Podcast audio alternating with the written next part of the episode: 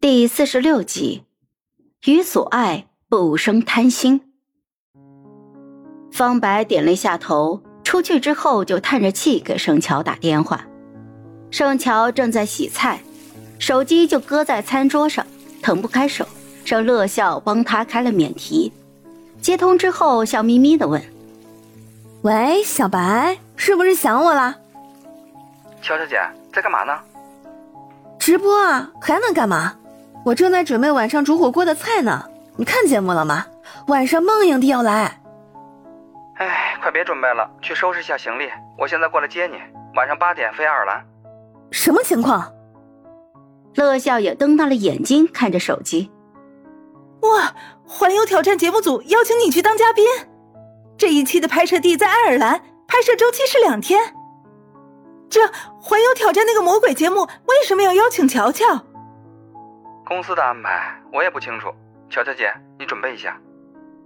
哎哎，乔乔，那节目真的超级可怕，不把嘉宾当人的，跟他们比，我们节目组简直是天使啊！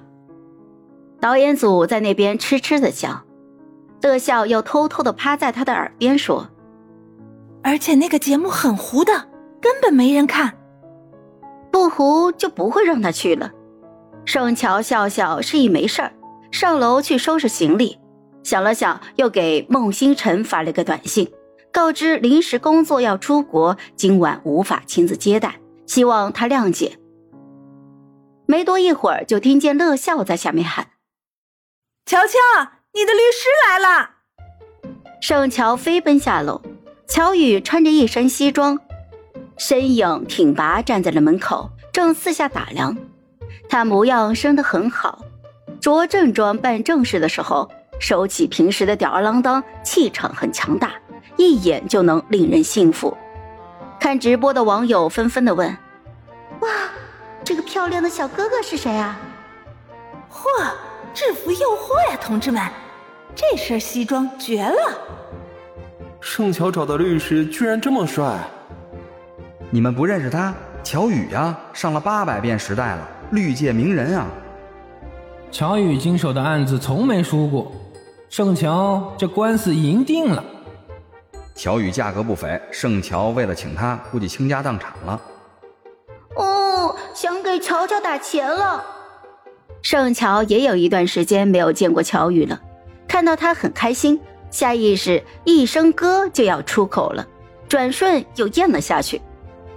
乔宇看见四周的摄像机，有点不自在。从公文包里面就掏出了文件，这里，这里需要签字。盛乔接过来看也没看，两下就把字签了。乔宇收好了文件，那我先走了。呃，等一下，来之前吃饭了吗？饿不饿？没事，一会儿回家吃。盛乔转身去厨房的蒸锅里拿了三个刚做好的饭团，装好之后就递给了他。喏，路上吃。开车别开太快了，你来的这么快，是不是又飙车了？乔宇瞪了一下眼睛，盛乔意识到自己话说多了，抿了一下唇，赶紧就转移了话题。哦，对了，你帮我们做个任务吧。把霍希的任务说了，乔宇倒是答应的很爽快，看到霍希的时候就打招呼。又见面了。